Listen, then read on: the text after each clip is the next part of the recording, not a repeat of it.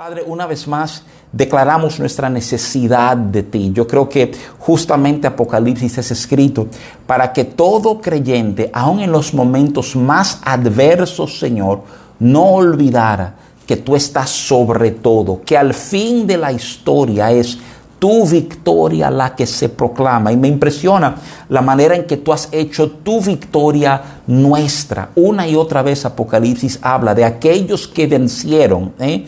Por la sangre del Cordero y por guardar su testimonio.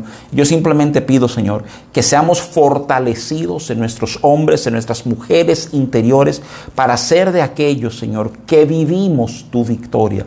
Yo ahora mismito, Padre, hablo paz a cada mente, a cada corazón, que podamos poner a un lado las cargas del día, las cosas que puedan preocuparnos y enfocarnos por un momentito en ti, en tu verdad, porque esto es lo que va a alimentar y sostener nuestras almas. Esto es, Señor, estar parado en el lugar correcto y cuando hemos guardado lo tuyo, somos guardados por ti. Yo bendigo a cada persona que nos escucha, Señor. Acompáñanos de manera especial en el nombre de Jesús. Amén, amén, amén. Chévere. Um, ok, perfecto, perdóneme, me, me, distraje, ¿verdad? O sea, eh, leyendo un comentario que me pusieron ahí, que ese es el peligro, ¿verdad? De que cuando uno ve los comentarios, a veces uno queda distraído para leerlo. Miren, amados, déjame comenzar hoy resumiendo, ¿verdad? Las últimas, uh, la última clase específicamente, y la resumo porque la última clase dio un brinco. ¿Ves? La, la última clase que estuvimos juntos, la última sesión de trabajo, cubrimos Apocalipsis 19 y 20. Y vamos a hablar del 21 y el 22. Ah, y Apocalipsis 19 y 20 son, son pasajes bien importantes, ¿verdad? O sea, son bien importantes por muchísimas razones. Entre ellas, nosotros que venimos, ¿verdad? En un enfoque de, una, de, una perspectiva preterista parcial, ¿verdad? Hemos visto que mucho de lo que Apocalipsis nos ha presentado, pues fue cumplido históricamente, pero no todo. Y la semana pasada, digamos, ya cumplimos, cubrimos lo, lo histórico, ¿verdad? Ah, y ahora entonces pasamos de lo histórico, digamos, a lo que sí es futurista, a lo que todavía no hemos vivido, eh, no, hemos vivido, ¿verdad? En el capítulo 19 comenzamos viendo la alabanza en el cielo, eh, se habló de la cena de las bodas del Cordero como un contraste, ¿verdad? De hablar de la gran ramera en los capítulos anteriores, y entonces se habla del jinete del caballo blanco, ¿verdad? O sea, yo sé que tradicionalmente ese pasaje de Apocalipsis 19 es visto como la segunda venida de Cristo, pero nosotros comenzamos a resaltar cómo esto no es exactamente la segunda venida. Dice, pero ¿cómo que no es la segunda venida? No es la segunda venida porque tú ves que inclusive con esa llegada quien él enfrenta es a la bestia y al falso profeta que ya hace tiempo establecimos que tenía que ver con Roma, con Nerón, ¿verdad? O sea, y con esa ventana histórica. O sea, si tú examinas Apocalipsis 19 con cuidado, tú te vas a dar cuenta que es un cuadro de cómo la palabra del Señor vence a sus enemigos. O sea, ¿verdad? Ah, y muchos lo han tomado, muchos grandes estudiosos, para representar la victoria de, las, de los cristianos, de los creyentes, aún sobre un sistema que buscaba aplastarlos, ¿verdad? Entonces, el capítulo 20 que usualmente, mira, mira qué curioso, esto lo dije la semana pasada, lo repito, y el capítulo 20, que muchas veces ha sido referido como uno de los capítulos más controversiales o el más controversial de todo el consejo, ¿verdad?, de la Biblia, y es por la diversidad de interpretación que tiene. Comienza hablando de un periodo de mil años, el milenio, ¿verdad? Sí enfoca categóricamente eh, la destrucción del gran dragón, o sea, el, el, 19 nos muestra la destrucción de la bestia el falso profeta, pero el, el, el 20, de nuevo, que es futurista, ¿verdad? Habla de la destrucción del, del dragón y entonces, ¿verdad? Cierra con el juicio eh, a las naciones, cierra con el gran día de juicio, ¿verdad? Donde vemos, como bien dice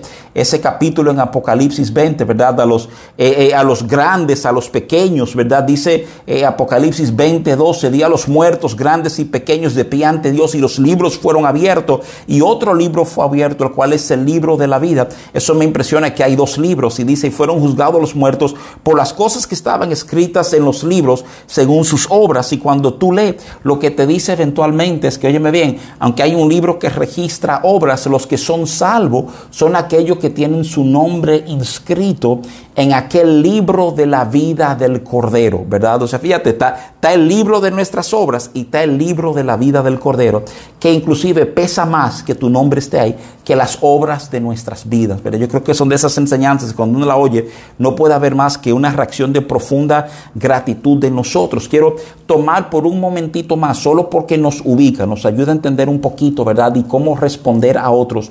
El tema del milenio, ¿verdad? Hay, hay tres posturas sobre el milenio, ¿verdad? Si tú eres, si tú eres de una escuela futurista, ¿verdad? Entonces tú eres, tú eres lo que se llama premilenialista. Eso quiere decir, tú entiendes que el Señor viene y Él va a gobernar entonces mil años físicamente sobre la tierra, ¿verdad? O sea, que de hecho, esa es la manifestación del reino de Dios, ¿verdad? Ahora, si somos de aquellos que creemos que el reino de Dios vino cuando Jesús se manifestó, ¿verdad? Inclusive eh, citaba la semana pasada aquel pasaje de Lucas donde el mismo Jesús dijo que si él echaba demonios fuera ah, por el dedo de Dios, entonces el reino de los cielos ha llegado. No es que está cerca, sino que ha llegado. Y sabemos que hay una serie de pasajes, ¿verdad? En todos los evangelios que habla de que a vuestro Padre le ha placido daros el reino a una pequeña manada, ¿verdad? O sea, eh, pensamos en las profecías de Daniel capítulo 2,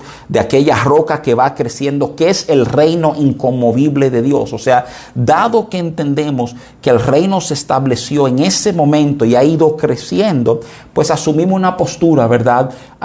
Puede ser ya amilenialista o postmilenialista. Lo amilenialista y lo postmilenialista tienen una diferencia clave, te la voy a dar un momentito, pero ambos entienden que los mil años no son mil años calendario, no son, digamos, eh, 2000, 2001, 2003, 2004, hasta el 3000, ¿verdad? Sino que tomamos ejemplos de la Biblia de cómo los mil años son usados en múltiples pasajes bíblicos como una referencia de mucho tiempo sin ser preciso, ¿verdad? Entonces, para, para las personas que guardan una interpretación parcial pretérito, ¿verdad? O sea, de, la, eh, de, todo lo que es la escatología y del apocalipsis, pues entienden que el milenio es ese periodo que está corriendo desde que Jesús, ¿verdad?, estuvo sobre la tierra hasta que Él regrese. Inclusive abarca el periodo actual que estamos viviendo, ¿verdad? Ahora, la diferencia entre el amilenialista y el postmilenialista es que el postmilenialista vive con la convicción de que todo va a ir en incremento, entiéndase, el reino de los cielos va a ir creciendo y creciendo hasta que prácticamente es el cumplir con el mandato de la misión actual de la iglesia, que Cristo sea Señor de todos, lo que realmente ya provoca la segunda venida de Jesús, ¿verdad? Mientras que los amilenialistas no necesariamente entienden que va a haber un evangelio que cubre el mundo, sino más bien entienden que la iglesia vive un sube y baja, un sube y baja, un sube y baja, hasta un momento asignado en el cual el Señor ya se manifiesta, ¿verdad? Entonces, yo creo que, que esa, divergencia céntrica, hay, hay otros detallitos. Yo estoy, yo estoy, digamos, presentando un tema complejo de una manera simple, ¿verdad? Para facilitar la comprensión, que se pueda eh, entender la varianza céntrica de ellos, pero, pero fundamentalmente radica ahí, ¿verdad? Ah, y entonces, obviamente, después de ver el juicio de las naciones, uno puede preguntar, bueno, pero imagínate, el gran día de juicio vimos lo que fueron salvos, vimos lo que fueron echados al mismo lago que arde con fuego y azufre, que fueron echados la bestia, el falso profeta, el gran dragón, que estaba reservado para los ángeles caídos. Ahí son echados todos aquellos cuyo nombre no aparece en el libro de vida del Cordero. ¿Y entonces qué? ¿Qué sigue, verdad? Y es a donde nos encontramos esta noche. Vamos a estar tocando los capítulos 21 y 22, ¿verdad? De Apocalipsis. Ah, y yo creo que aquí hay mucho para nosotros eh, aprender todavía, ¿verdad? Hay, hay verdades establecidas que afectan, pienso yo, la manera en que nosotros vivimos hoy. Y yo creo que por eso es bien importante que seamos capaces como de, de entrar mano aquí, ¿verdad? Y, y, resaltarlo. Déjame decirte que yo creo que son capítulos que se prestan fácilmente a lectura. Yo voy por a fines de tiempo resaltar algunos puntos, tanto del 21 como del 22, para entonces entrar en un, uno, como les dije hace un momentito, de tres temas que quiero cubrir antes de formalmente cerrar este tiempo de enseñanza, ¿verdad? Entonces, mira, permíteme leerte Apocalipsis 21 del 1 al 8 para que comencemos a, avanzar esta noche, ¿verdad? Oye, Dice Apocalipsis 21 en el 1 de esta manera, dice, vi un cielo nuevo y una tierra nueva, porque el primer cielo y la primera tierra pasaron y el mar ya no existía más, ¿verdad? O sea, de una manera curiosa, si tú vas a Apocalipsis 20, verso 11, tú oyes que cuando se da el juicio dice, y vio un gran trono blanco y al que estaba sentado en él, de delante del cual huyeron la tierra y el cielo, o sea, la manifestación de este juicio, o sea, es, es, es esa conflagración final del mundo, ¿verdad? Entonces, Apocalipsis 21 comienza con un nuevo cielo y nueva tierra, porque el primer cielo y la primera tierra pasaron, y el mar ya no existía, y yo Juan vi, la santa ciudad. Oye esto, la nueva Jerusalén. Eh, esto es curioso, o sea, vuelve un enfoque sobre este tema de Jerusalén. No es el Jerusalén que hemos conocido, es algo diferente, ¿verdad? Dice que va la nueva Jerusalén descender del cielo de Dios, dispuesta como una esposa ataviada para su marido. Y oí una gran voz del cielo que decía, he aquí el tabernáculo de Dios con los hombres, y Él morará con ellos, y ellos serán su pueblo, y Dios mismo estará con ellos como su Dios. Enjugará Dios toda lágrima de los ojos de ellos, y ya no habrá muerte, ni habrá más llanto, ni clamor, ni dolor, porque las primeras cosas pasaron. Ah, y el que estaba sentado en el trono dijo, he aquí, yo hago nuevas todas las cosas. Y me dijo, escribe porque estas palabras son fieles y verdaderas. Y me dijo, hecho está, yo soy el alfa y la omega. Oímos eso mucho en Apocalipsis 1, ¿verdad? El principio y el fin. Al que tuviera sed, yo le daré gratuitamente de la fuente del agua de la vida. El que venciere heredará todas las cosas y yo seré su Dios y él será mi hijo. Pero los cobardes e incrédulos, los abominables y homicidas, los fornicarios y hechiceros, los idólatras y todos los mentirosos tendrán su parte en el lago que arde con fuego y azufre, que es la muerte segunda, ¿verdad? Déjame resaltar algunos detalles aquí. De nuevo, el verso 1 comienza hablando de nuevos cielos y tierra. Ah, y pensamos, pensamos, déjame decirte esto, esto es bien curioso porque es un detallito, pero le da mucha coherencia a todo el consejo de las escrituras. Ah, muchos estudiosos piensan que es más bien una metamorfosis, una metamorfosis lo que la tierra sufre, ¿verdad? O sea, un cambio. Y tú dices, ¿por qué un cambio? Bueno, porque en Eclesiastés, por ejemplo, 1.4, ese verso termina diciendo, más la tierra siempre permanece. El Salmo 78, 69 termina diciendo como la tierra que cimentó para siempre. El Salmo 104, verso 5 dice, Él fundó la tierra sobre sus cimientos, no será jamás removida, ¿verdad? A segunda de Pedro 3, el verso 7 y el verso 10 habla de, una de la tierra ser destruida por fuego. Eso creían los judíos. Es como, como si fuera un tipo de purga, un renovar. Eh, que de hecho lo vemos confirmado en este mismo texto cuando en el verso 5 de Apocalipsis 21 Dios sentado sobre su trono declara que Él hace nueva todas las cosas.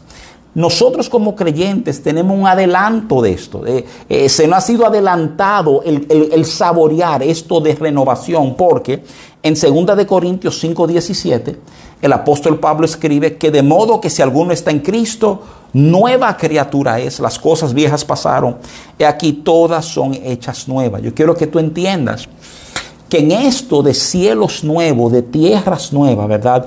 Vemos un, un mover extraordinario de Dios, pero lo que quiero que te quede claro es que esta es la tierra conforme a su diseño original, entiéndase, antes de que por causa del pecado, como dice Romanos 8:21, la tierra fuera sujetada a vanidad y a corrupción, que de hecho este es el cielo y la tierra en el cual algunas profecías del Antiguo Testamento enfocan. Si en algún momento tú has leído pasajes, por ejemplo, como Isaías 11, del 6 al 9, ¿verdad? Tú oyes cosas que nos suenan extrañas para nuestro entendimiento de lo que es la tierra. Oye, oye, como dice, dice, morará el lobo con el cordero y el leopardo con el cabrito se acostará y el becerro y el león. Miren, vamos a ser serios, ¿verdad? Si aquí nosotros juntamos el lobo y el cordero, el leopardo con el cabrito y el becerro y el león, eso se llama cena, ¿verdad? O sea, tú estás, tú alimentando al lobo, alimentando al leopardo y alimentando al león, ¿verdad? Cuando tú lo ves, tú dices, pero esto es increíble. Esto es increíble porque lo que el pasaje nos está diciendo, ¿verdad? O sea, inclusive si tú lo sigues leyendo, dice, y el león como el buey comerá paja, ¿verdad? O sea, y tú lo dices, pero esto, esto es extraordinario, es un mundo de perfecta armonía un mundo de plena convivencia. Tú oyes eso y dices, pero, pero es que ese es el mundo que todos anhelamos, que todos queremos, ¿verdad? Y es lo que Él ha prometido, a lo que hemos, ¿verdad? Guardado el testimonio de Jesucristo, lo que hemos sido lavado por su sangre, es, es lo que tenemos por delante. Volviendo a Apocalipsis 21, déjame resaltarte, los versos 3 y 4 dicen, eh, eh, oí una gran voz del cielo que decía aquí el tabernáculo de Dios con los hombres, y Él morará con ellos y ellos serán su pueblo y Dios mismo estará con ellos como su Dios. Enjugará Dios toda lágrima de los ojos de ellos. Ya no habrá muerte, ni habrá más llanto, ni clamor, ni dolor, porque las primeras cosas pasaron, ¿verdad? Es bien curioso. El verso 3 nos hace hincapié en que el Dios mismo estará con ellos. ¿eh? O sea, entonces, el verso 4 y quiero que tú peses el verso 4 con mucho cuidado. El verso 4 no solo dice que no habrá más dolor, ni clamor, ¿verdad? Ni duelo, sino que dice que es el mismo Dios que enjugará toda lágrima de nuestros rostros. O sea, el, el gran dilema del dolor humano, que ha sido tema céntrico de los filósofos, ¿verdad? Desde el principio de la, de la humanidad, un entendimiento del significado del dolor o del propósito de dolor o cómo bregamos con dolor. Hay algunos científicos sociales que dicen que el centro de toda cultura, óyeme bien, toda expresión cultural tiene en el centro el entendimiento de cómo se maneja el dolor. ¿eh? Esa es la columna vertebral de la cultura del diseño cultural. Y esto tanto sociólogos como antropólogos lo han debatido a lo largo de los años, ¿verdad? Pero es impresionante saber que la respuesta que la Biblia da al dolor de la humanidad, al dolor histórico, es que llega un momento que termina y es el mismo Dios que enfrenta nuestras lágrimas, que, que limpia nuestras lágrimas. El libro de los Salmos ya nos dice, el Salmo 58, que Él ha guardado cada una de nuestras lágrimas en su frasco. Yo, yo he dicho públicamente y lo repito esta noche, tú nunca has llorado sin que Dios se dé cuenta. Y de hecho, la expectativa del cielo es saber que ya no hay más dolor. ¿eh?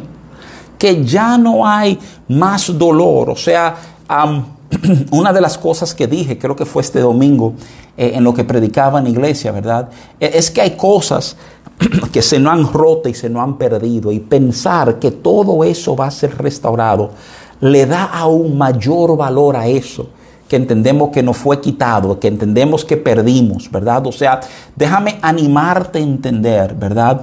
Que todo lo que podemos sufrir en esta vida, sobre esta tierra, mira, señores, eso es percata minuta a lo que el Señor tiene preparados para nosotros en, en eternidad, ¿verdad? Lo que, lo que la nueva Jerusalén va a ser. Déjame, déjame darte un detalle curioso, lo vamos a ver un poquito más adelante, pero rompiendo un poco la teología que sacamos de los muñequitos. Tú sabes que la teología de los muñequitos es que cuando alguien muere le aparece un halo y unas alitas y una arpa y se sienta en una nube y que eso es lo que... No, no.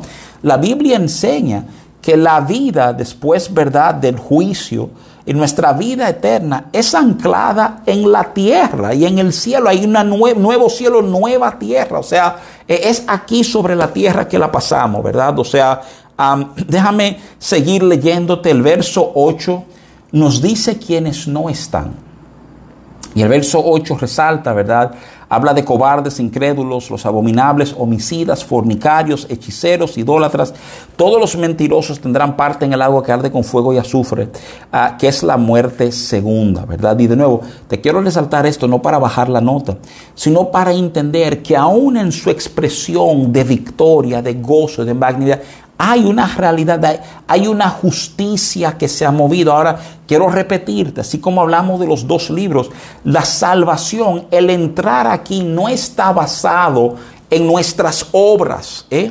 Porque, porque ese es el punto. Yo quiero que tú entiendas que en el entendimiento de las personas que no conocen mucho de Biblia, que no conocen mucho de fe, el entendimiento del cielo, de ganarse el cielo, está basado eh, básicamente en conceptos, digamos, eh, orientales para el mundo occidental, ¿verdad? Yo creo que en muchos sentidos los egipcios expresaron lo que la mayoría pensaba de la manera más clara, porque para los egipcios, cuando tú morías, tú pasabas a la vida de ultratumba, ¿verdad? O sea, y oye qué cosa, para tú entrar en la vida de ultratumba había literalmente una balanza y el dios Anubis era el encargado de tomar tu corazón, literalmente tomaban tu corazón y lo pesaban contra una plumita, ¿verdad? Que representaba la justicia. Y en esencia, si tu corazón, ¿verdad? Era negro eh, y la balanza se inclinaba a favor de tu corazón, tú no podías entrar eh, a la vida de ultratumba, ¿verdad? Pero si, si tu corazón era, era limpio, tú habías hecho, digamos, buenas obras, entonces la plumita pesaba más y te daban paso a la vida de ultratumba. Que es como, y perdonen que use la ilustración, digamos, mitológica, ¿verdad? Pero lo hago porque, de nuevo, yo creo que retrata lo que la mayoría de la gente cree sobre esto.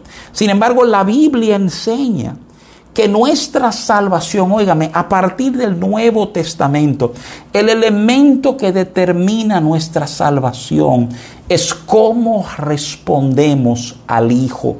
Es si recibimos, si, si hemos dado nuestro corazón a Él y hemos aprendido a vivir. Ahí está escondido el secreto de nuestra salvación. Pablo dice, y ustedes lo conocen, que esto no es asunto de obras, para que nadie se gloríe Tú no te lo puedes ganar. ¿eh? No importa lo noble que tú hayas sido, lo desprendido que tú hayas sido, lo desinteresado que tú hayas sido. Ahí no es a donde radica la salvación del hombre. No radica ahí. ¿eh? Todo eso está en ese libro de obras. Pero hay un libro que determina la entrada, que es el libro de la vida del Cordero. Y francamente en este momento, desde el capítulo 20, estamos viendo el peso de ese libro, ¿verdad? Entonces, te cierro, ¿verdad? Esa introducción de Apocalipsis 21 a la Nueva Jerusalén, pero francamente, de aquí en adelante que se pone interesante la descripción que nos dan.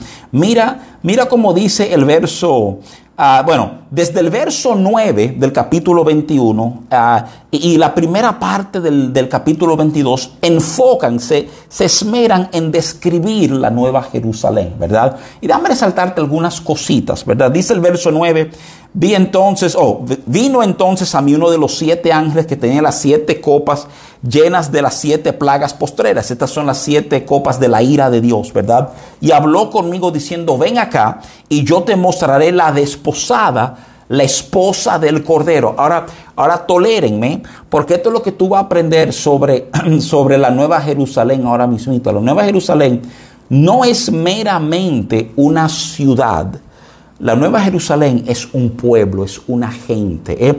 Ambas cosas son verdad sobre ella y tú lo vas a ver a lo largo del capítulo 21. Mira, el verso 11 nos dice, Apocalipsis 21 de, 9, de nuevo, ¿verdad? Eh, que, que, tenía la gloria de Dios manifestada. El verso 12 dice que tenía un muro grande y 12 puertas, o sea que tenían los nombres inscritos de las 12 tribus. El muro tenía 12 cimientos donde estaban los nombres de los 12 apóstoles del Cordero, ¿verdad?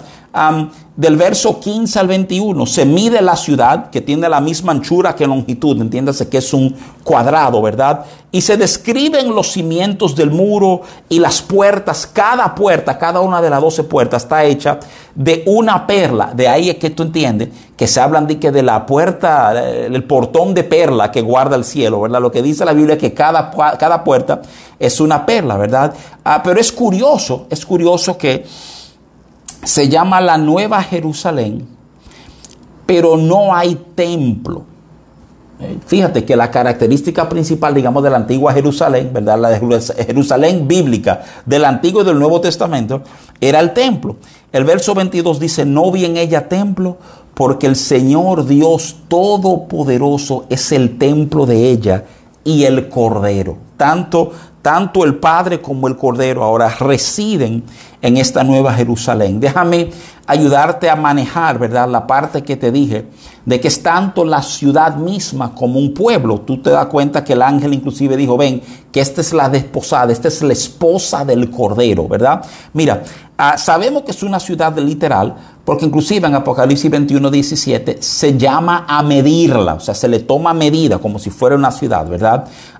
y sabemos también que es un símbolo de lo que nosotros somos, porque en el verso 9 el mismo ángel dice, te mostraré la desposada, la esposa del Cordero, ¿verdad? Mira, a lo largo, digamos, ah, del Nuevo Testamento sobre todo, tú ves una serie de pasajes que habla de nosotros, habla de los creyentes como una edificación. ¿eh? Eh, si tú tomas, por ejemplo, Efesios 2, del 19 al 22, Jesús habla, Jesús habla en Mateo 16, yo edificaré mi iglesia, ¿verdad? O sea, Efesios 5, 27, Dice, a fin de presentársela a sí mismo una iglesia gloriosa que no tuviese mancha ni arruga ni cosas semejantes, sino que fuese santa y sin mancha. Ese es todo el pensamiento a donde se toma la iglesia y se habla de ella como una esposa. Entonces, fíjate, tenemos pasajes bíblicos que hablan de la iglesia como una edificación y pasajes bíblicos que hablan de ella como una esposa. Y son la misma cosa. Una de las cosas que yo dije la semana pasada, ¿verdad? Comencé diciéndolo era que tenemos que entender que todo el diseño de la creación se trataba. Toda la creación. Es decir, ¿por qué Dios hizo la creación? Dios hizo la creación porque se trata de una novia para el Hijo. Ese es el fin de la creación. El fin de todo lo que hemos vivido de la historia del planeta Tierra es una, una gente en intimidad con el Hijo. De todo esto se ha tratado la historia de la humanidad y tú comienzas a entender por qué hablamos de una relación con Dios, ¿verdad? O sea, que hemos sido llamados a estos niveles, digamos, de, de conexión, de intimidad, de madurez, ¿verdad? O sea, todo esto queda retratado en lo que nosotros vemos y la descripción que se nos da en Apocalipsis 21, ah, ¿verdad? Voy, a brincar al 22, y estos son los puntos céntricos que quiero resaltar el 21. Déjame ir al 22 por un momentito, a donde quiero, quiero enseñarte algo. El capítulo 22 nos vuelve a mencionar algo que no hemos visto desde Génesis 3. Mira, mira qué cosa. O sea, en Génesis 3 se menciona algo que tú no vuelves a oír mención, ¿verdad? Digamos, hasta Apocalipsis 22, ¿verdad? Y qué es ¿Qué es eso de lo que, de que se nos da detalle? Se nos da detalle. Mira, mira, lo que dice Apocalipsis 22, versos 1 y 2. Dice, después me mostró un río limpio, ¿verdad? Estábamos, estábamos, viendo la nueva Jerusalén todavía. y dice que eh, este es el ángel, le mostró un río limpio de agua de vida. Acuérdate que el Padre dijo que el que quiera agua de vida le daría de beber. Resplandeciente como cristal que salía del trono de Dios y del Cordero en medio de la calle de la ciudad. Y a uno y a otro lado del río estaba, oye esto, el árbol de la vida, que produce doce frutos, dando cada mes su fruto, y las hojas del árbol eran para la sanidad de las naciones, ¿verdad? Lo que fue inaccesible el árbol de la vida se hizo inaccesible en nuestro estado caído, es lo que nos sostiene en la nueva Jerusalén. ¿Cómo, cómo que inaccesible? Yo no sé si tú recuerdas el pasaje, pero Génesis capítulo 3, ah, versos 22, 23, 24 dicen, y dijo Jehová Dios, he aquí el hombre es como uno de nosotros, sabiendo el bien y el mal, ahora pues que no alargue su mano y tome también del árbol de la vida y coma y viva para siempre. Y lo sacó Jehová del huerto de Edén para que labrase la tierra de que fue tomado. Echó pues fuera al hombre y puso al oriente del huerto del Edén querubines y una espada encendida que se revolvía por todo, ¿verdad? Mira, la narrativa del hombre y la mujer en el huerto termina con esa lectura que te di. Termina con Dios que en su consejo dice, ven acá, y si ahora en esta condición, en esta condición caída, en esta condición pecaminosa, el hombre comiera del árbol de la vida, tuviéramos un lío, hermano, porque si este hombre come del árbol de la vida en esta condición, viviría para siempre. En esencia, en esencia sería irredimible, no habría manera de rescatarlo de esta condición. Y mira qué cosa, porque yo sé que no se entiende de esa manera, ¿verdad? Pero piénsalo por un segundito. Pensando en el bien final del hombre, en el bien final del que él amaba, Dios sacó, literalmente botó al hombre y la mujer del huerto, de, de su casa, del lugar que ellos conocían, a donde ellos guardaban un vínculo con él. Oye, oye, ellos pecaron y el resultado de pecar es esa distancia, esa separación. Por favor recuerden, la Biblia enseña categóricamente que el pago del pecado es muerte.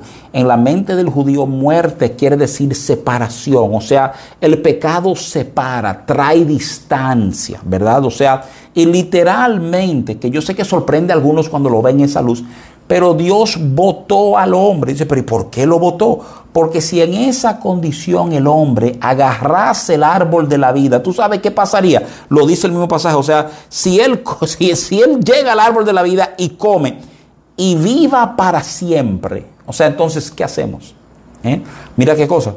Vivir para siempre, literalmente, que el cuerpo no decaiga, ¿verdad? Que la edad no sea un factor, está ligado al árbol de la vida que ahora vemos. Vemos ahí, la Biblia nos dice que en la Nueva Jerusalén, este árbol, del medio de este árbol sale un río que separa las calles inclusive. El árbol está a los dos lados, sale del mismo centro del árbol, ¿verdad? Y esto pasa por el mismo trono de Dios. El verso 2 dice, que sus hojas son para sanidad de las naciones, ¿verdad? Déjame decirte que la palabra sanidad ahí, ¿verdad? Eh, es griego, eh, eh, es, terapia y se usa para hablar de sanidad, pero también como en Mateo 24, 45 y Lucas 12, 42, para hablar de casa e implica sostenimiento. Básicamente, el árbol de la vida es para sostener a los de la casa. Un pensamiento impresionante. La idea de que Dios ha pensado en nuestro sostén aún en la eternidad, ¿verdad? Me impresiona mucho, me impresiona mucho que el verso, el verso 14, o sea, oye bien, Apocalipsis cierra y, para mí, de nuevo, qué importante es que seamos capaces de entender ambas dinámicas en esto. Mira, Apocalipsis cierra con este despliegue de gracia, de poder, de bien de Dios. Señores, por fin el dolor se resolvió, no hay más dolor, no hay más llanto. O sea, ya todo y Dios es quien hace eso. Pero cierra con esta declaración, no, no queda atrás. El verso 14 dice, bienaventurados los que lavan sus ropas para tener derecho al árbol de la vida y para entrar por las puertas de la ciudad. De nuevo entendemos que la salvación la da Dios, pero aún en Apocalipsis hay un énfasis en lo que nosotros hacemos y cómo nosotros somos responsables por lo que hacemos. Si tú lees con cuidado, oye, si tú lees con cuidado, Apocalipsis a 16, 17 y 18, lo que tiene que ver con las copas de ira, tú vas a ver un enfoque en aquellos que aceptaron la marca de la bestia. Y es un retrato, es un retrato de un acto voluntario, ¿verdad? Mira, ah, leía esta misma noche, justo antes de conectar, ¿verdad? En este tiempo con, ustedes, a lo que escribió un pastor muy amado mío, Roberto eh, Rosado, Robert Rosado, somos, somos amigos, Robert puso en redes sociales, que gracia no equivale a irresponsabilidad de parte nuestra.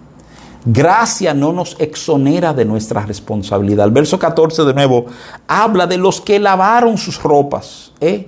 En otra palabra, los que, lo que asumieron las posturas correctas, lo que, lo que tuvieron en sus corazones, ¿verdad? O sea, las actitudes de vida frente a todo lo que estaba pasando. Y por favor, no te olvides, todo lo que estuvimos viendo habla de adversidad. Déjame decirte algo, es posible en Cristo guardar tu corazón en la postura correcta a pesar de la adversidad que tú estés enfrentando. Es completamente posible que afuera haya todo un torbellino y toda una guerra y una destrucción y fuego y lo demás. Y en mi corazón yo sepa tener la postura correcta delante de Dios. Es la razón por la cual Jesús dice cosas que no siempre no hacen sentido, como, como cuando Él dice, ¿verdad? O sea, en el mundo tendréis aflicción, pero, pero, pero en mí tendrán paz. ¿eh? Después nos llama a confiar que Él ha vencido al mundo. O sea, hay, aflicción por fuera, pero hay una paz en Él. Ahora, ahora explicarte algo sobre esa paz.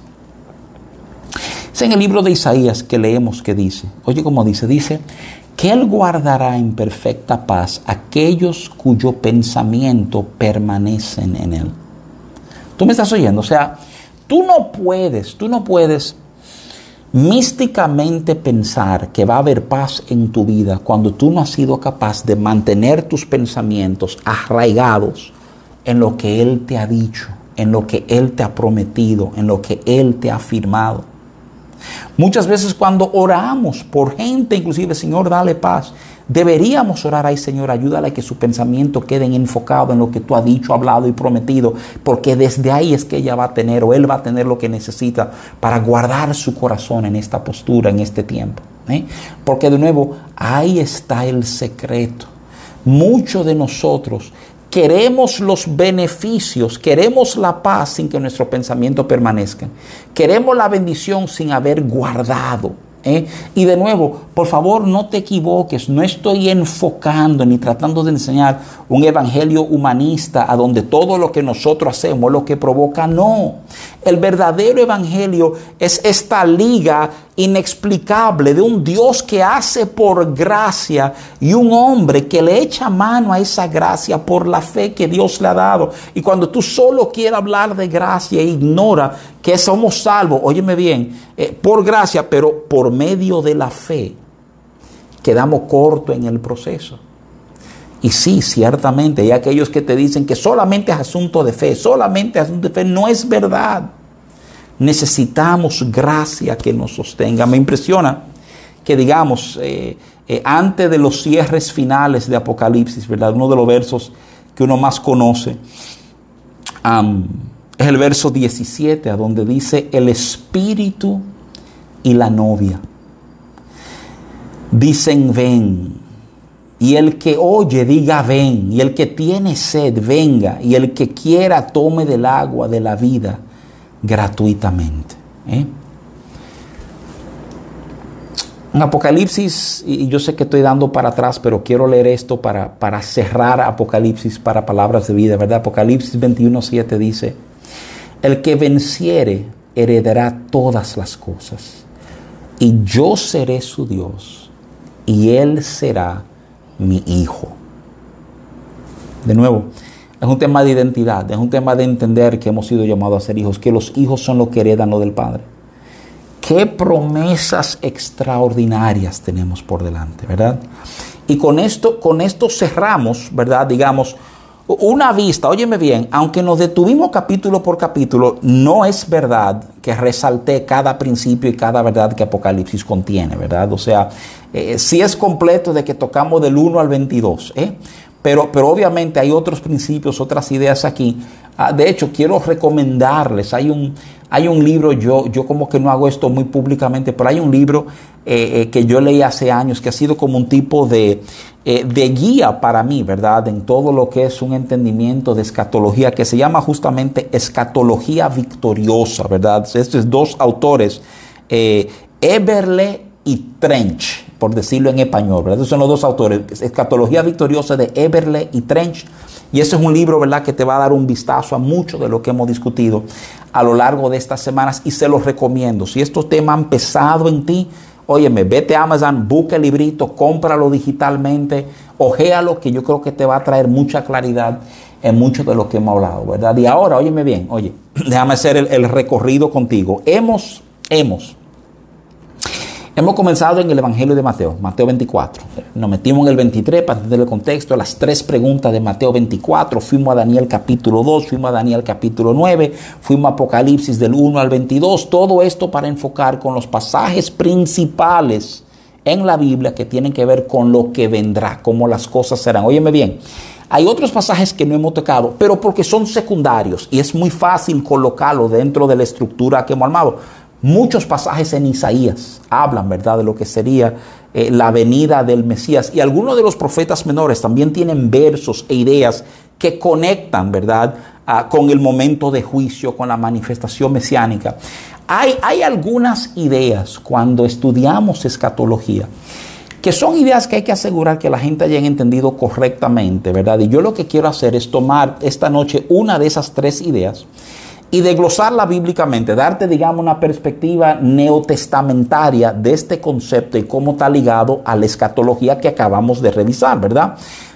los tres temas que nosotros vamos a, a, cubrir, ¿verdad? Esta noche yo quiero hablarte, yo quiero hablarte un poquito sobre Israel esta noche, porque Israel es un tema, mira, de ahora mismo obviamente muy de moda, ¿verdad? Par de semanas atrás comenzaron de nuevo un bombardeo de cohetes de lado y lado y uno entiende la hostilidad con que Israel vive, pero, pero es importante entender como creyentes cómo nos relacionamos con Israel, incluyendo, eh, pensando, ¿verdad?, escatológicamente. Las otras dos ideas son entender bien el tema del anticristo. Hay un pasaje en Tesalonicenses que no tocamos porque lo reservé ahora para el final, que habla del hombre de pecado, ¿verdad? O sea, ¿cómo ligamos eso eh, eh, con todo lo que hemos visto? Tener una idea muy clara del anticristo. Y lo último es hablar del rapto. Si te diste cuenta, yo no, yo no invertí un tiempo en ningún momento de Apocalipsis para hablar del rapto. Y es importante que tengamos una visión clara sobre eso también. Entonces, ¿qué vamos a hacer? Esta noche quiero tomar un momentito para hablarte sobre Israel, ¿verdad? Yo creo que eso lo puedo hacer en unos 10 o 15 minutos. Y entonces la semana que viene vamos a hablar del hombre de pecado y del rapto para cerrar, ¿verdad? Todo nuestro, nuestro estudio de escatología. Entonces vamos, vamos con, Israel, ¿verdad? O sea, eh, para, digamos, tener, tener un tipo de, lente claro. Mira, con, con Israel hay ahora mismito unas tres, son las tres más claras, la trema dominante. Hay tres posturas teológicas con Israel, ¿verdad? O sea, ah, y te la quiero detallar. La primera se llama la teología de reemplazo. La teología de reemplazo dice que en esencia los cristianos han reemplazado a los judíos en referencia a todas las promesas que Dios le hizo a los judíos, incluso las promesas acerca de la tierra, ¿verdad? O sea, básicamente ya los judíos no importan, todo se trata de los creyentes, de los hijos, ¿verdad? Hay hay una segunda corriente que habla, la enseñanza se llama así, se llama un nuevo hombre, que dice que Dios aún tiene un pacto con los judíos que les asegura un futuro avivamiento. Sin embargo, las promesas que Dios le hizo a Abraham, incluso las promesas de tierra, ah, están disponibles para todo el pueblo de Dios, no solamente para Israel.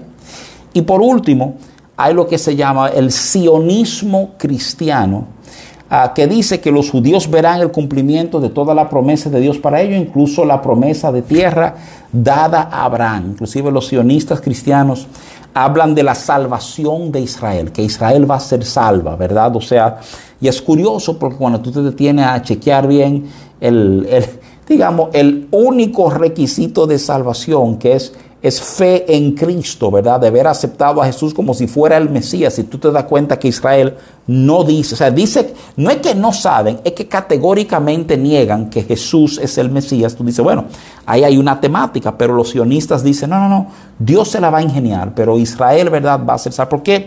¿Por qué es importante? ¿Por qué estamos hablando de esto? Estamos hablando de esto porque pienso, pienso que hay un énfasis, y yo digo esto responsablemente, o sea, es mi percepción, ¿verdad? No saludable en temas de Israel a nivel de la iglesia, ¿verdad? inclusive hay una corriente de iglesias mesiánicas que quieren guardar las formas eh, eh, del Antiguo Testamento, quieren guardar elementos de la ley, ¿verdad? O sea, y francamente la Biblia me dice a mí en Hebreos lo vamos a ver en un momentito, que somos parte de un mejor pacto, ¿verdad? O sea, tuve como el mismo Pablo eh, eh, eh, hablaba con los Gálatas de, la, de este asunto de tratar de guardar una ley que ellos mismos no pudieron guardar, tú sabes, o sea, y, yo creo que es importante, si, si alguien me preguntara, yo soy muy creyente, ¿verdad? En esta teología del, del nuevo hombre, creo, yo creo que Dios tiene todavía un trato muy particular con los judíos y creo que hay unos versos en el Antiguo Testamento que te dan a luz de eso y quiero explicarte por qué eso es así. Oye, eso es así por una simple razón. Porque la Biblia enseña que quien mucho se lo ha dado, mucho se le demandará. Eso es bíblico. He tenido que aclarar a algunos de los jóvenes. Eso no es del hombre araña, ¿verdad? Eso es de la Biblia. Y, y francamente, a Israel se le ha dado mucho. Israel se le dio el privilegio de ser los que entendían la verdad de Dios. Eh, eh, eh, y francamente, eso conlleva, tú tienes que rendir cuenta para lo que tú hiciste con eso. O sea, entonces Israel no puede ser tratado como cualquier otro país del mundo, cualquier otro grupo del mundo, por una simple razón. A ningún otro grupo del mundo se le encomendó ser, digamos, ¿verdad? la, la representación, los voceros de Dios sobre la tierra. Eso comenzó con Israel. Entonces, eh, pienso que hay un trato muy particular que habrá con ellos, que no habrá con otras naciones, porque ellos tienen que rendir cuenta por esto. Tenía un amigo muy querido, tengo todavía un amigo muy querido, que me hablaba de que su tesis en, su, en sus estudios teológicos estaba fundamentada en la Gran Comisión. Si tú conoces la Gran Comisión, la Gran Comisión usualmente la citamos del Evangelio de Mateo, eh, y la Gran Comisión eh, la vemos y la, la, cacareamos, ¿verdad? Como las últimas instrucciones de Jesús, eh, a donde Jesús dice, ¿verdad? Eh, toda potestad me es dada en el cielo y en la tierra, por tanto, id y hacer discípulos de todas las naciones, bautizándolo en el nombre del Padre y del Hijo y del Espíritu Santo, enseñándolo que guarden todas las cosas que os he mandado, y aquí yo estoy con vosotros todos los días hasta el fin del mundo. Amén. Esa es la gran comisión tomada de Mateo 28, ¿verdad? Ah, justamente del verso 19 al verso, al verso 20. ¿Por qué te estoy resaltando esto? Porque la tesis de este amigo mío era que Jesús no vino a dar la gran comisión. Él no vino a dar esta gran comisión. Jesús vino a quitar la gran comisión de un grupo que se le había encomendado y dársela a otro grupo que iba a llevar a cabo la gran comisión.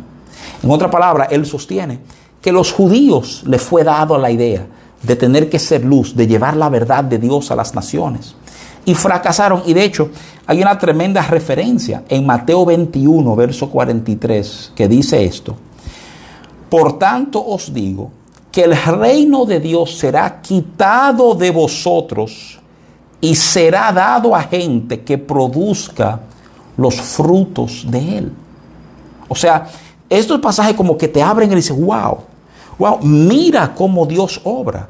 Dios tiene un propósito, Él va a lograr eso y entonces si nosotros no cuadramos, voy a encontrar gente que sí van a producir los frutos que se necesitan producir. Y eso es una invitación al entendimiento de nuestras posturas en vida, ¿verdad? O sea, Romanos 11, del 28 al 31, es el apóstol Pablo que está escribiendo. Y me alegro que sea él porque él es judío. Y entonces él puede como explicar y decir cosas que uno como, si uno no es judío y lo dice, suena como un tipo inclusive como de, de, de mirada despectiva o de menosprecio, ¿verdad? Pero oye bien cómo escribe el apóstol Pablo en Romanos 11, del 28 al 31, lo que él dice. Él dice así. En cuanto al Evangelio, él está hablando de los judíos, en cuanto al Evangelio, son enemigos por causa de vosotros. Pero en cuanto a la elección, son amados por causa de los padres, entiéndase por Abraham, por Moisés, por todo ese grupo, ¿verdad?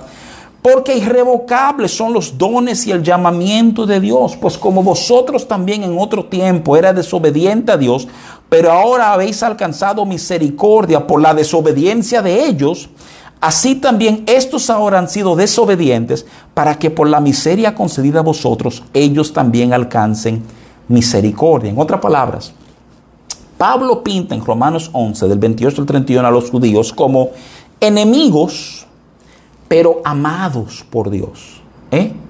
Oye bien, Pablo dice inclusive, o sea, porque ellos fueron desobedientes, nosotros fuimos injertados aquí por su misericordia, para que ahora nosotros seamos misericordiosos con ellos que son desobedientes. ¿A dónde nos lleva eso? Nos lleva al entendimiento, oye, oye, nos lleva al entendimiento. Su gracia nos ha conectado a la vida de Cristo, que los judíos siempre debieron haber entendido por Abraham, por Moisés, por todo, ¿verdad?, de ese linaje. Ahora, tenemos que guardar nuestro corazón de una postura de superioridad o de arrogancia en contra de ellos. No, la idea es extender misericordia, ¿verdad? De hecho, eh, de una manera muy, muy chévere. Romanos 11, los versos anteriores del 17 al 22, nos habla de guardarnos, ¿verdad? O sea, de, una actitud negativa en contra de ellos. Te, te, lo leo que dice literalmente, pues si alguno de las ramas fueron desagajadas y tú siendo olivo silvestre has sido injertado en lugar de ellos y has sido hecho partícipe de la raíz y de la rica savia del olivo, no te jactes contra las ramas. Y si te jactas, sabe que no sustentas tú a la raíz, sino la raíz a ti. Pues las ramas, dirás, fueron desgajadas para que yo fuese injertado bien. Por su incredulidad fueron desgajados, pero tú por la fe estás en pie. No te ensoberbezcas, sino teme porque si Dios no perdonó las ramas naturales, a ti tampoco te perdonará. Mira pues la bondad y la severidad de Dios. La severidad ciertamente para con los que cayeron, pero la bondad para contigo si permaneces en esa bondad, pues de otra manera tú también serás cortado. Esas son palabras que Jesús hace eco en Juan 15, ¿verdad? De cortar ramas. y déjame decirte esto, el hecho de sostener una actitud, ¿verdad? de misericordia hacia Israel, no quiere decir que aplaudimos todo lo que Israel hace. ¿eh? Políticamente, Israel ha hecho cosas que uno no aplaude, que uno entiende que son inclusive media abusivas en el manejo, ¿verdad? Claro, yo entiendo que hay una realidad geopolítica que ellos tienen que es anormal, que ninguna otra nación del mundo tiene.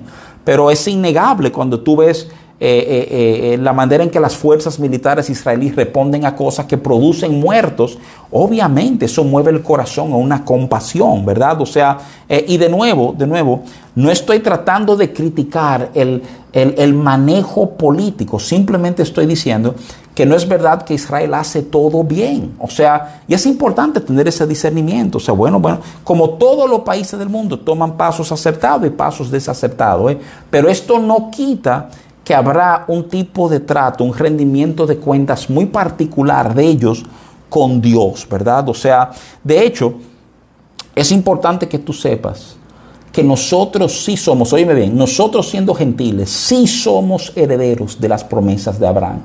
Gálatas 3:16 dice, ahora bien, Abraham fueron hechas las promesas y a su simiente, no dice y a las simientes como si hablase de muchos, sino como de una y a tu simiente, la cual es Cristo. ¿Eh? Oye bien, la simiente es Cristo.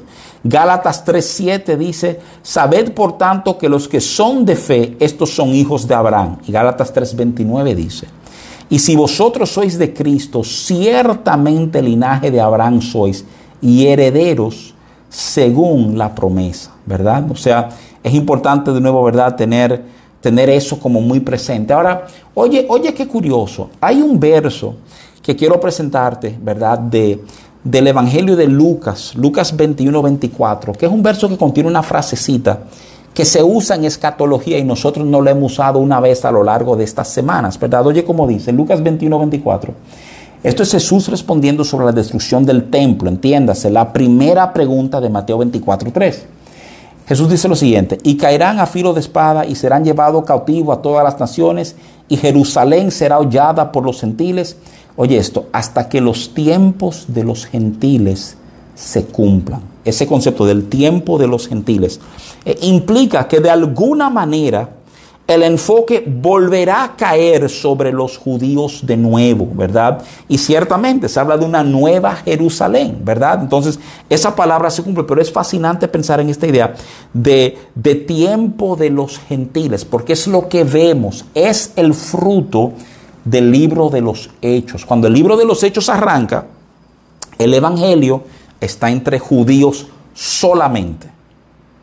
Y ya desde Hechos 3 comienza el Evangelio a correr. Y tuve que toda esa gente oyeron a los apóstoles hablar en lenguas y Pedro da ese primer mensaje y tú coges Hechos capítulo 10 y 11 y Pedro a donde Cornelio y Pablo entonces que arranca viaje misionero. Dice, oye, qué narrativa espectacular de cómo el mundo fue incluido en el plan de Dios. Óyeme bien, aquí mismito en Lucas tú lo oyes, el tiempo de los gentiles. ¿eh? Ahora, te dije que habían como algunas ráfagas que te dicen que Dios va a ajustar cuenta con los judíos. Y déjame detallarte esto. Ese ajuste de cuenta, ¿verdad? No es, no es el ajuste para, para aplausos y celebración. Es una confrontación por ellos no entender quién era el Mesías, ¿verdad? E, eso es lo que se trata, se trata de una confrontación. Y yo creo que uno de los pasajes más importantes para entender eso está en Zacarías capítulo 13, verso 6. Zacarías 13, 6 habla de la pregunta que se le hace al Mesías cuando Él se manifieste gloriosamente, ¿verdad? Porque, porque muchas veces la segunda venida teológicamente se llama la aparición mesiánica y se llama la aparición mesiánica porque es como los judíos siempre querían ver a su Mesías manifestarse, entiéndase. Esa segunda venida eh, que está detallada en un verso de, de, Apocalipsis 20, ¿verdad? O sea, es una venida con poder, o sea, que, que, da claro a establecer quién es la autoridad, quién es el jefe, quién es... Que como los judíos, acuérdate que ellos estaban esperando que viniera y aplastara a Roma. ¿eh? Entonces, en esa venida mesánica, Zacarías 13:6 dice, y le preguntarán, oye lo que le preguntarán al Mesías, ¿qué heridas son estas en tus manos? Querida, acuérdate que aún Jesús resucitado, ¿Se acuerdan de Tomás? Que tenía que poner los dedos en las heridas, ¿verdad? De la lanza y cuando Jesús aparece le dice, pon tu dedo en las señales. Lo que fue herida en un momento, Dios lo convierte en una señal. Oye bien, tu herida es transformada en una señal, ¿verdad? Jesús glorificado, en un cuerpo glorificado, tiene las heridas de los clavos en sus manos, las señales de los clavos. Todo el mundo va a tener un cuerpo glorificado y Él es el único que va a tener cicatrices. ¿eh? Y cuando le preguntan, ¿qué heridas son estas en tus manos? Y Él responderá, con ellas fui herido en casa de mis amigos. Con esa declaración los judíos se van a dar cuenta que este Mesías que ha venido en gran poder fue aquel Jesús que fue crucificado, ¿verdad? de nuevo, lo, cité ahorita, déjame darte el verso por si hay alguna confusión. Hebreos 8:6 dice con toda precisión, con toda claridad, que a nosotros, ¿verdad? O sea, eh, que Jesús es mediador de un mejor pacto establecido sobre mejores promesas. Y qué importante entender eso. Mejor pacto establecido sobre mejores promesas. Mucho de la gente que son muy pro Israel, eh, cristianos que son pro Israel. Y, la Biblia nos dice, el libro de los Salmos habla a orar por la paz de Jerusalén. Yo creo que hay un, valor en esto, es reconocer raíces, por así decirlo, ¿verdad? pero tú sabes que, los, bueno, a lo mejor no sabes, perdóname por decir, tú sabes, ¿verdad? Pero, pero los futuristas le dan una importancia muy grande a Israel porque inclusive ellos entienden que el templo tiene que ser reedificado para que se dé toda la teología futurista eh, en cuanto a Apocalipsis, en cuanto a Daniel capítulo 9. Daniel capítulo 9, la, la, abominación desoladora no son los ejércitos de Roma en las colinas que rodean Jerusalén, sino que la abominación desoladora es cuando el anticristo entra en el lugar santísimo, en el templo, en el tercer templo que ha de ser construido en algún lugar. Mira, vamos a decirte varias cosas sobre eso. Uno, no hay ninguna profecía en toda la Biblia que habla del templo ser reedificado una tercera vez. Simplemente no la hay. Todo es eh, implícitamente sacan esto, pero no hay una profecía que habla del templo ser edificado una tercera vez. Segundo, es curioso ver, hay un pasaje, Efesios 2, del 11 al 22, que te da un entendimiento eh, de dónde está la cabeza de los apóstoles en este tema, ¿verdad? O sea, eh, del templo. Ya los apóstoles tienen la idea de que el templo no es un edificio. Y oye bien, el templo no ha sido destruido todavía. Pero si tú ves, te exhorto que leas Efesios 2 del 11 al 22, porque habla de cómo de dos naciones Él ha hecho un solo pueblo, ¿verdad? O sea, pero el verso 21 dice, en quien todo el edificio bien coordinado va creciendo para ser un templo santo en el Señor. Fíjate que el concepto de templo que está manejando el apóstol ya no es un edificio. Y lo último, que lo vimos esta noche, Apocalipsis 21, 22, en la Nueva Jerusalén tampoco hay templo. O sea, tú lo dices, ah, pero qué cosa. O sea, entonces, ¿qué, ¿qué estoy diciendo? Estoy diciendo que tenemos muchos hermanos que le han dado este lugar de enorme honra a Israel. Casi me atrevo a decir que raya en algunos elementos en lo idolátrico. ¿eh? O sea, eh, yo sé que esto va a sonar fuerte, ¿verdad? O sea, eh, Israel, no hay razón para pensar que ahora mismito es más santa que, que Nueva York o que Santo Domingo. Eso suena así, pero, pero es que es lo que el Evangelio ha hecho. El Evangelio ha santificado a todos. Entonces, déjame decirte, aunque honramos, aunque entendemos que hay un trato que Dios va a tener con Israel, un llamado a cuentas. Vamos a ser claros. El mecanismo de salvación es a través de Cristo a quien ellos rechazan. Entonces a lo mejor a través de nuestra misericordia, nuestro gesto de amor, se darán cuenta de esta verdad. Eso está en Dios, ¿verdad? No en nosotros. Pero Israel, aunque honramos y, y como agradecidos, o sea, ellos, ellos portaron el mensaje, ¿verdad? Por un periodo, pero vimos claramente como la Biblia misma habla de haberle quitado para dárselo a otros que van a producir frutos, ¿verdad? Yo creo que es importante entender a Israel a ese nivel, o sea, sí, sí, merece honra, oremos por Israel, pero no, no hagamos ídolo de Israel y sobre todo, dígame bien, hablando con mucha claridad, ¿eh? Eh, hasta en iglesia nos gusta hablar como de lo hebraico, ¿verdad? Como si eso fuera de alguna manera más santo, más amados hermanos. Estamos en un pacto nuevo con mejor mediador, con mejores promesas. ¿eh? Y es importante que aprendamos a vivir en ese entendimiento. ¿eh? Damos gracias a Dios por la fidelidad de una nación que permitió que el mensaje llegara. ¿eh? Pero también entendemos que ahora mismo el enfoque de Dios es más que un pueblo, es francamente alcanzar a todo el mundo, ¿verdad? Amados, estoy pasadito por unos 10 minutos. Los bendigo. Le doy gracias a Dios por sus vidas, por su compañía con nosotros. Yo quiero orar para cerrar esta noche, ¿verdad? Ah, y ya lo que nos quede la semana que viene, ¿verdad? Quiero primero invitarte de nuevo este domingo a las 10 de la mañana. Estamos ahí en la calle 26 de enero al número 3 en la cuarta planta, acompáñanos, ¿verdad? icpb.org, esa es nuestra página de internet. Ahí te puedes inscribir para acompañarnos y darle seguimiento a todas las enseñanzas que hemos ido dando, ¿verdad? Permíteme orar, pido que inclines tu rostro, Señor. Una vez más celebramos tu fidelidad y tu amor y tu cuidado sobre nuestras vidas. Gracias porque en ti podemos depender, en ti podemos confiar, Señor. No nos avergonzarás, no seremos defraudados, Señor. El que en ti espera no es avergonzado. Renueva nuestras fuerzas. Que este es un tiempo de nosotros volver a tomar fuerzas para guardar las posturas que te honran a ti, Señor.